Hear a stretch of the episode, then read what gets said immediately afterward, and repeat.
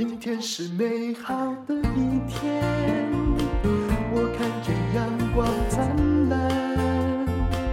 今天是快乐的一天，早上起床充满。欢迎收听人生实用商学院。反正大米来每次都很受欢迎，为什么？因为其实他这个人很可爱。我先说我对你的感想，好吧？因为他有真性情哦，他真的是会济弱扶倾。但是有些时候哦。他的人格有两个极端，第一个就是遇到事情的时候，明明一件小事，我觉得不怎样，哇，他自己哈把它搞成一个旋转木马，你知道，或者迷宫老鼠。我心想说啊，多安内呀，哈。那我在想，嗯，他他比较感性啊，哈。但另外一种又很奇怪哦，他又有一种强壮，也就是玻璃心哈，再加上。某一些钢铁脑壳，这个对他是一个很奇妙的。那大家喜欢他也是因为这样真性情，不然你在世界上一直在听大家讲话说哦没有啊，我就处理的还不错啊啊，我好像是处于偏向后面那些在报喜不报忧的那种人。你听我们这种讲话不可爱吧？你知道？呃呃，因为我们被社会练很久了。嗯嗯，应该是说你有你的可爱，不是？应该是说，我觉得呃。我觉得当我在受苦受难的时候，其实我都会写出来。那当然也就是那个所谓的哇哇叫，然后大家会觉得得到一个很大的呃共鸣跟很大的抚慰，就是哦，原来你也会衰到，就是 就是就是这样而已哦。就是说觉得说哦，原来你也会衰到，然后原来你也会有处理不来你的家庭的一些事情。如果要这样写的话，大家应该都要同情我。对对对。那我要回到刚刚上一集讲的是说，我同学他是护理人员，所以他面对。他爸爸，我很敬佩这些医疗人员，是他们对人生很坚强，看多。对，然后当他爸爸被检查出大肠癌的时候，爸爸在那边哀哀叫说：“哦，我不要开刀，我不要开刀啦，我活够的时候，我同学居然就只跟他爸爸说：‘哦，你不要开刀哦，哦，好哦，那我们回去。’然后之后就回去之后，他就跟他爸爸说：‘啊，那个你想一想哈，啊，你如果要开刀，我就会带你去；啊，你如果不要开刀，那就不要开刀哦。’对。”这是一个非常正确的，然后他把猴子交还给那个人，对，不要大家演那个狗血戏了。然后他就照样回去照顾他的小孩，什么，他就跟我说：“哎，你单身哎，我有两个小孩，我能够像你这样吗？没有办法像你这样过日子的啦。”然后叫别人怎么办？对对对，还有他的小孩怎么办？对呀。然后过过完年了，他就跟我说：“过完年后呢，我妈跟我爸呢两个人就一起回去回诊。”回诊完之后就打电话，我妈就打电话跟我说：“哎，你爸被亏得啊！”你看，然后他就说：“哦，阿被亏得啊，好啊，我帮你去办手续。”他就这样，他就这样，本来就要这样啊，权柄要交还给决定者。哎，你知道吗？我分享他的所有的决策的时候，哦，引起高度的共鸣，因为原来是可以丢回去给对方。这个就跟开公司的手法，你不要身上背着很多猴子。你怎么不来访问我呢？你不要写吴淡如就好，我也可以告诉你我怎么处理。嗯嗯，对，因为很为难，但是你跟我跟你讲哦，很多人就是这样，因为那是他的身体。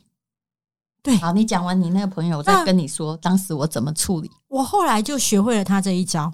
嗯，我就也是啊，就是我如果我爸他那一天就跟我讲他不要回诊，我就说呵阿伯麦克呀，嗯哦，然后就就算了。然后我就想说，哎，那就不要啦，因为他那时候身体状况也已经比较稳定。结果没有也是没有想到一两天后，我妈就跟我说：“阿林爸贝奇啊，这叫什么？这叫顾客至上原则。什么意思？如果你真的关心他，你要重视消费者的反应，而对他的身体，他就是那个唯一的消费者。你不要替他做决定，你要让他有挣扎期。”你知道我妈妈哦，有挣扎期这句话好好、哦。是，你知道我妈她刚刚开始得肺癌的时候，她是一个很奇特特的病患。其实为什么我现在每隔一年半都在去检查这个肺癌？而且我的那个医生真的是呃台湾很好的医生。当时文倩姐就跟我说：“哦，你跟我同一个医生哦，那你一定有肺癌。”我说我没有。后来我就问那个医生，那个医生跟我说：“淡如，你是我破例哈收你的。”因为你是我的学妹，哎，那我也觉得蛮投缘。的确，我的客户里面没有那种像你这种还没得的，但是你危险性很高，因为肺癌哦是一个东西，就是它你的肺部的确有一些东西，但是在你健康好的时候，它会 take a rest，它会休息。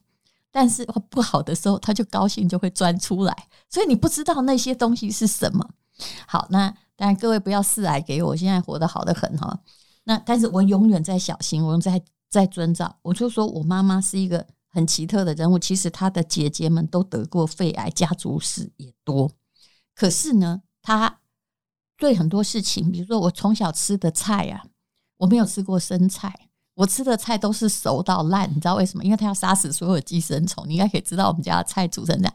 他是一个什么东西非常有洁癖，洁癖到就是一根头发他也会受不了，所以。你知道，就是家里的小孩很早就赶快到那个外面去读书哈，然后爸爸也不太常回家，然后可是他对他的身体，就是他很重重视健康哦。可是他对他的身体是，当他发现他其实，在宜兰的某个医院检查有一些白白的东西的时候，他选择正向解释。他说说，后来他发现他是因为感冒一直久咳不愈去检查，对不对？然后检查完之后。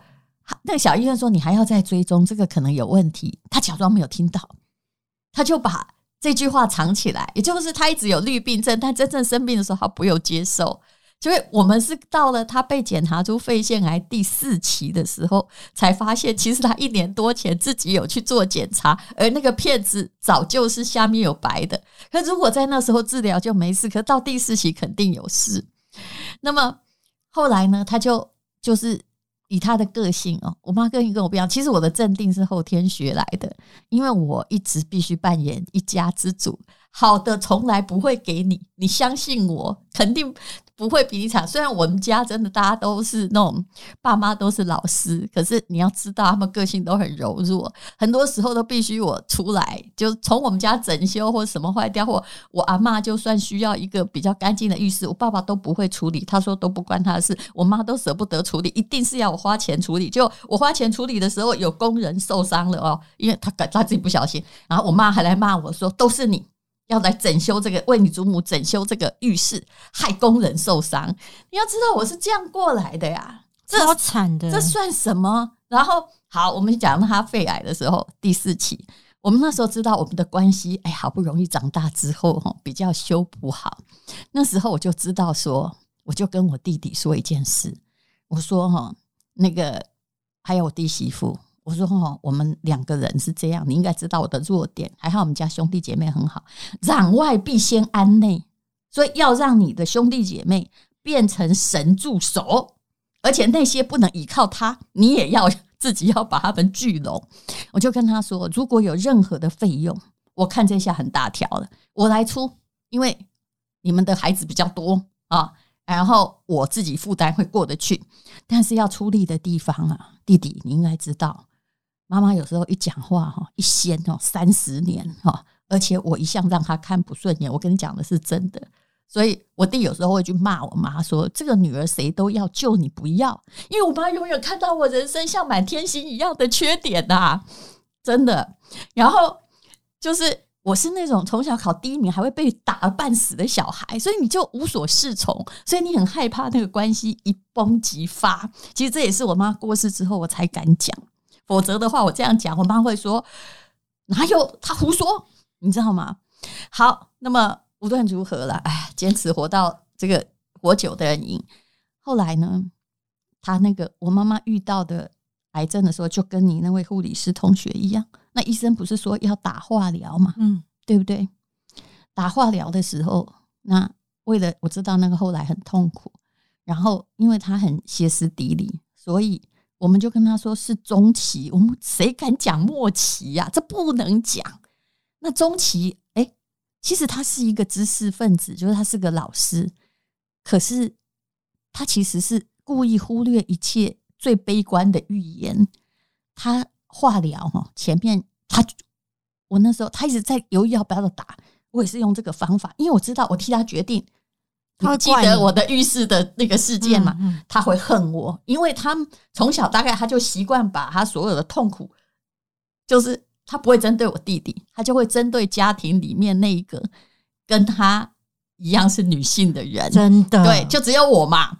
所以呢，我可以跟他说：“妈，你要不要做化疗都没关系，你自己决定。”然后聪明哦。然后后来我跟他说：“但是。”我有一个方法哈，就是那个干细胞，那你要不要做？哈，那如果你要做的话，那个应该会比较舒服，因为我有个朋友，可那时候还在国外，没有完全合法化。其实我妈接受那个干细胞之后，然后其实她她又坚持做化疗了。现在她就什么治疗，她就现在都要。其实这两个治疗事实上是不太应该一起进行。当然我不是医学常识，我不要乱讲。但总而言之，我我妈妈是这样用化疗杀死细胞，又用干细胞治疗细胞。所以在她整个做化疗过程中，她一根头发没有掉，这表示她还是有用嘛。因为她去国外做，你知道去国外做花的多少钱吗？大家能够讲，但也许你会讲说，因为你付得起啊。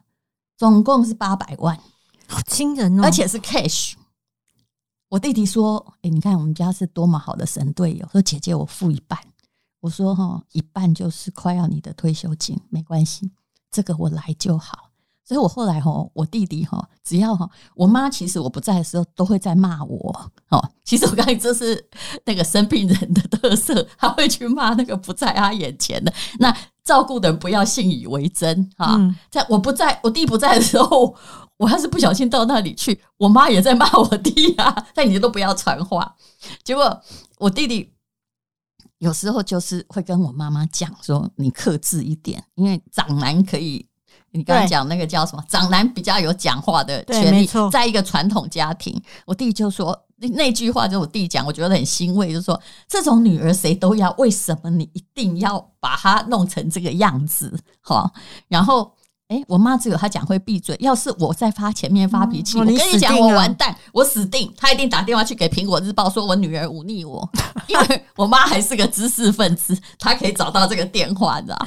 所以，但是我要问的是说，没有啊，就她就决定两个都治疗啊，那、啊、你就在那边傻傻的付钱。但是无论如何，家里的神队友是在负责她情绪，因为她情绪我没办法负责，我很容易被，就是说。我也有一点玻璃的地方，是你要让我难过不容易，但是妈妈绝对有可能有办法。但是我要替大家来问一个，就是说你在上一集当中有讲到嘛，你妈妈就是要你不能够回家分家产。那当时你会觉得气不过之后，然后念法律系的你就是寄了一封存证、存证信函给你弟弟。对，后来那时候在当兵，太好笑了，就写本人吴淡如放弃一切家产。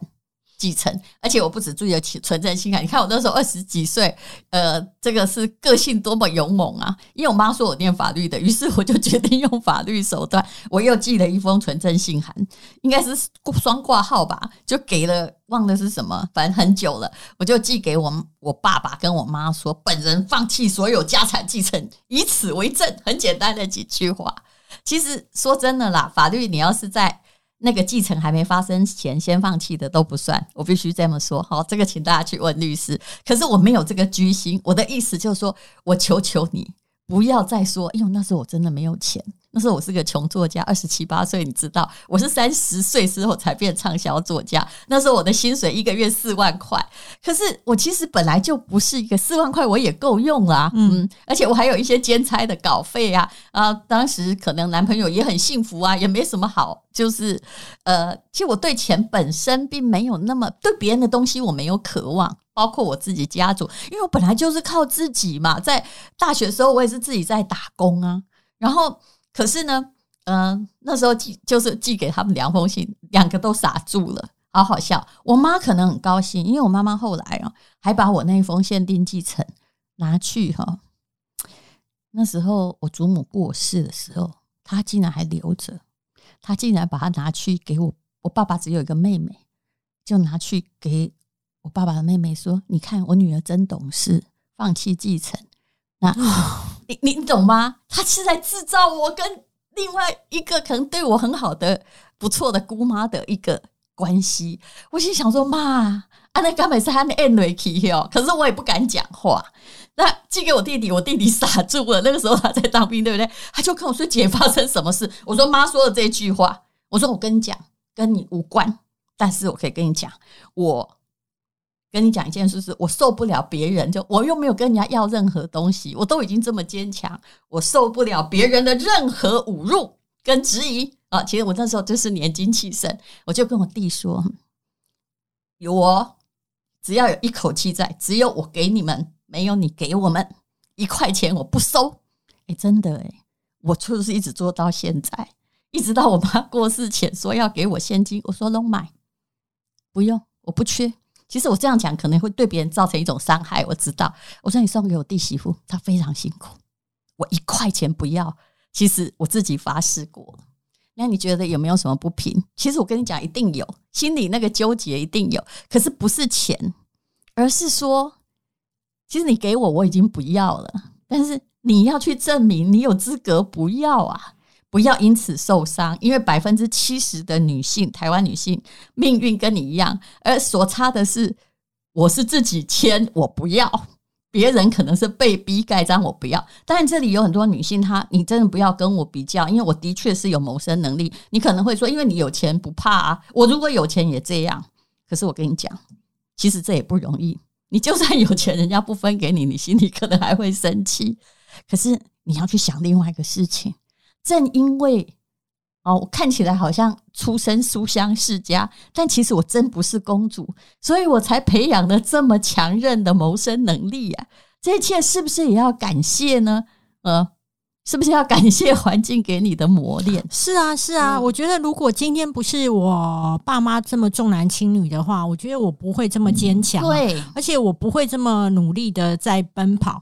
那你也要感谢哈，那嫁不阿伯哥金炸的在给出去，哎，我给给谁，现在搞不好就带着两个小孩在流浪，也是这样、啊呃。一定会，因为我觉得啊。不是每个女性的个性都适合婚姻，我觉得婚姻它本来就很难。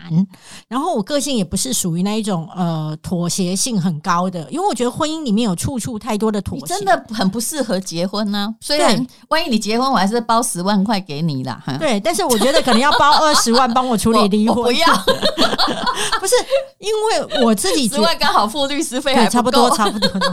那我自己会觉得就会回到那个遗产，其实他。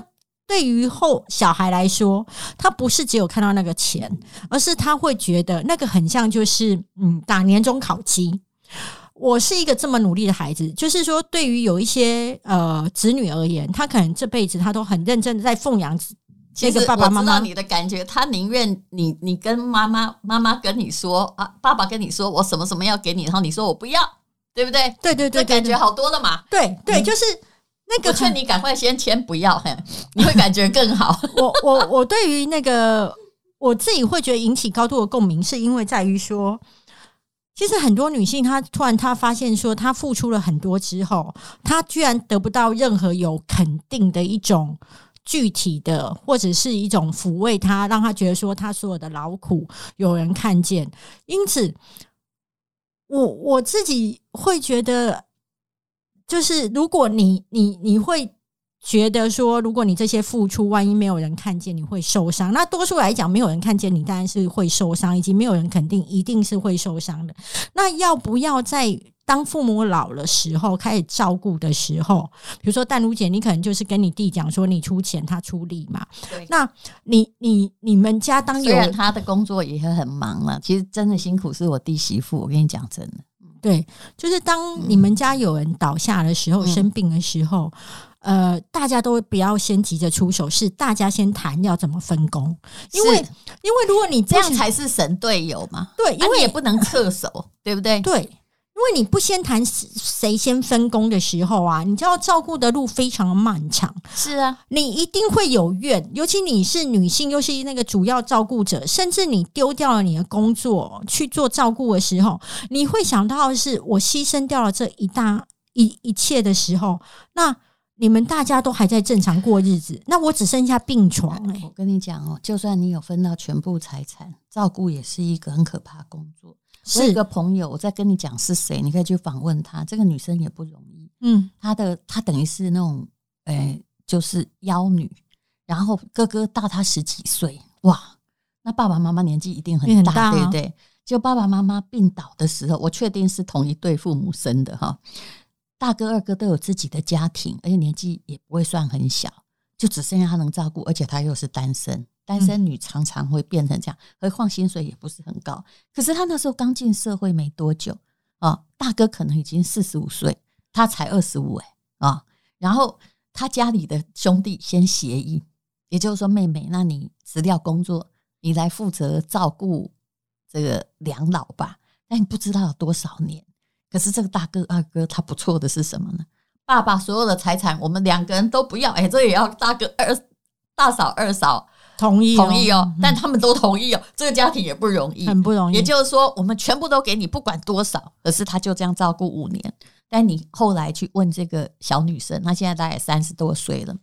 她又说，其实那真的不是。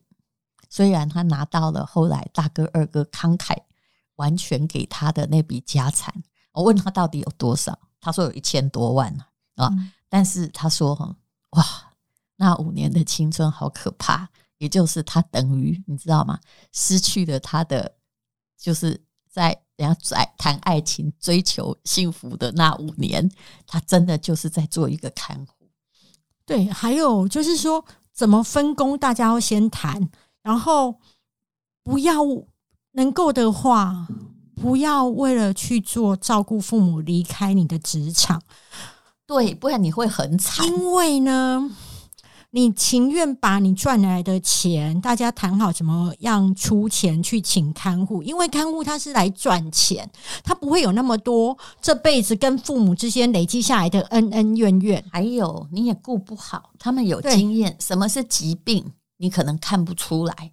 他们看得出来，对。那、啊、万一你看护照顾有褥疮哦，那、啊、你可以换一个。那、啊、你如果照顾有褥疮你，你你不是把自己弄得更不孝吗？而且你还花了你很多力气来不孝。嗯，对。而且人家会说啊，你打刚好没带记者，你存这个代志你也做没好。好，妈妈有时候看到你也有气，就把你骂一骂别人。看妈妈骂你那么大声，又觉得你不孝，这是很多医院发生的事啊。对啊，所以我觉得。请看护的话，会让自己就是还是会拥有自己的人生，嗯，然后以及如果你想开了，你你我一直想开了，所以我一直都请看护啊。我就跟你说，默默付钱吧。如果你是你们家庭经济就是付得最齐的人，你就把它当成人生的功勋，这样再付钱吧。啊，那付不起，当然大家就要先协调了。呃，我因为我们家看护做得很好。然后他是属于就是那个本国籍的，就是等于外配嫁来，所以所以他是有身份证，所以他比较贵。那我哥哥呢，可能是好心想帮我省钱，他就说我们快点去申请巴士量表，然后去去去换成那个。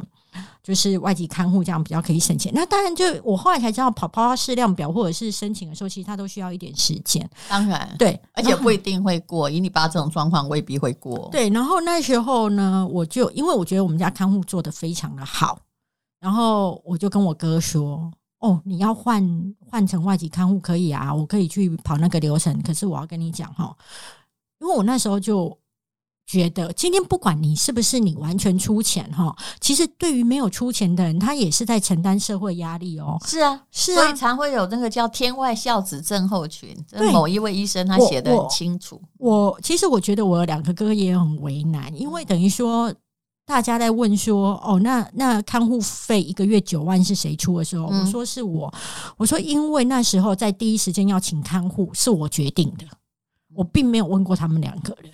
如果我说，我一定会说是大家一起出的吧？对，我没有做这个，然后可是那那我就说是我我我决定的，所以我付钱嘛。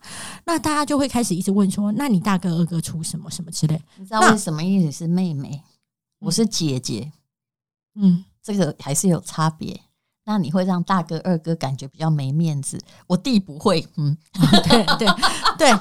但是，但是我要说的一件事，说每个家庭的脉络其实不是一篇文章可以讲得出来的嘛。嗯嗯、那像以前的话，是我大哥跟二哥在负责出力照顾嘛，嗯，然后只是因为这一次，他们以为我爸爸会过世，所以我下去，然后就变成是我在出力。所以我说你有一定已经。因为你的善意作为，你有一点影响到家庭的平衡关系。对对对，然后其实也造成他们压力。然后，可是我就会觉得，好，那如果假设要换看护，那我这一次就学乖了，我就跟我二大哥说，如果要换看护可以啊，但是我们就是先谈好，那之后的钱要怎么出了。对对，对，这是对的。对，然后如果大家都不出，那就还是你出，但是你要先问他们，大家都不出，至少我问过了，对，而不是变成说他们会说你你的两杯出来出，你大出大意，对，你家己欢喜干嘛？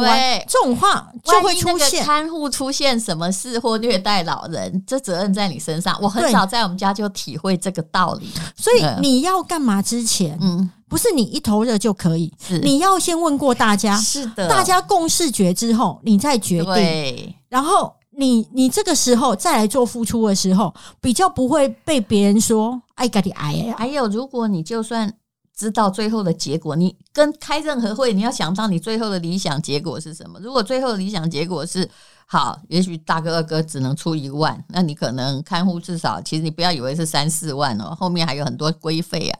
好，就五万块好了，那你出三万，就算是结果如此哈，嗯。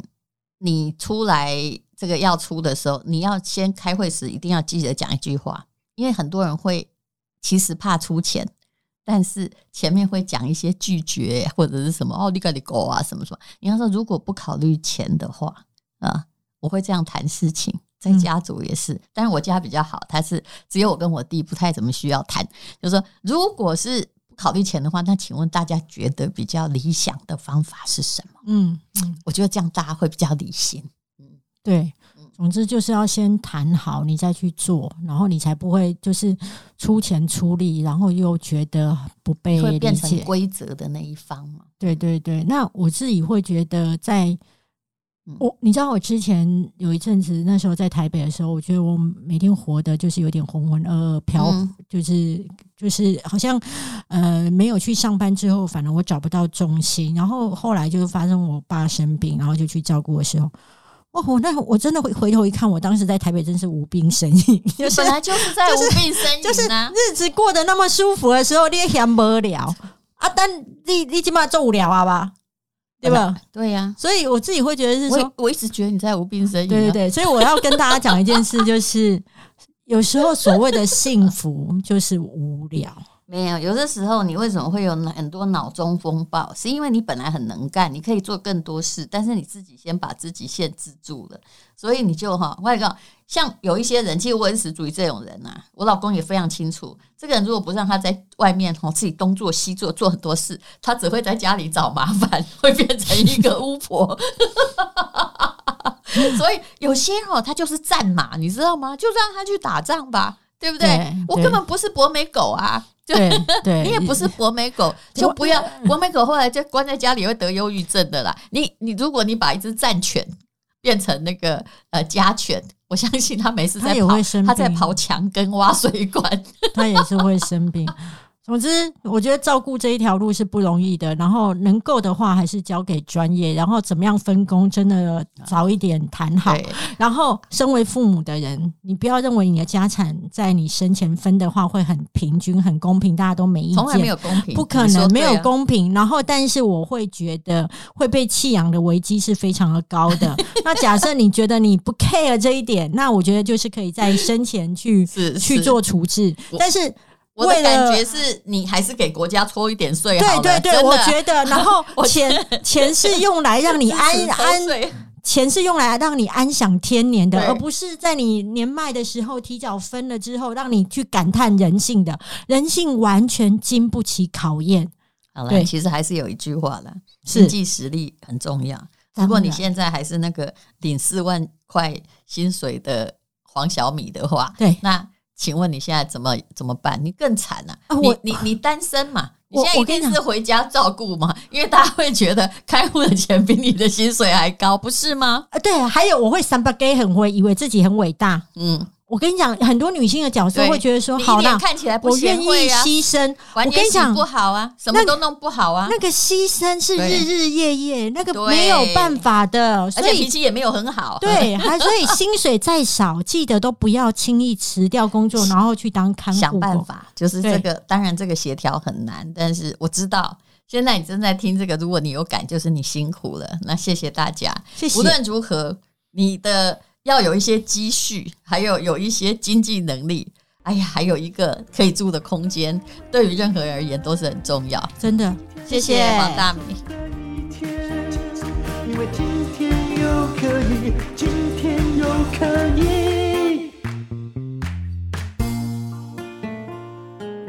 这是广告，这是 PPA 的线上课程，由苏格兰教育部认证的讲师 Howard 好儿以及吴淡如当助教所讲的。终于喝懂威士忌，喝懂威士忌其实很简单，只要你想懂，而不只是想喝。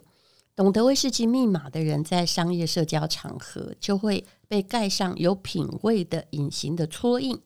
威士忌当然不只是一种高酒精的饮料，它是社交场合的必备话题，也是现代企业的投资标的。这个代表人类世界珍惜资源的生命之水。至少以每年两成的速度在上涨，有的甚至涨幅惊人。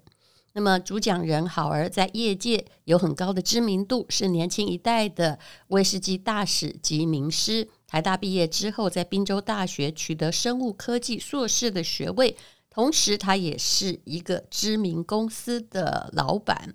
那么这堂课呢，我是当他的助教，因为。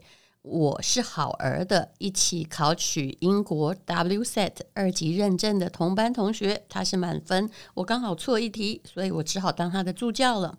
那么，我们可以一起让你进入威士忌和他投资的殿堂。只要读完这堂课，你也可以继续深造，取得。苏格兰教育部颁发的威士忌的证书，那么您也会在这堂课结束之后取得我们两个所签名的课程完修证明。那如果你想一边上课一边品饮的话，课程中也有推荐的酒款。那你到处呢，就是在台北的，你就可以买到类似的酒，你可以一边。了解威士忌的知识，一边享受非常美好的微醺的感觉。那在这里一定要说：酒后不开车，开车不喝酒，未成年请勿饮酒。目前在早早鸟的课程，那只有三二折，是二八八零。那原价呢是将近九千元。那一般上威士忌的课程常常要几万块，这是你可以在家里自修的非常好的选择。请看资讯栏的连接。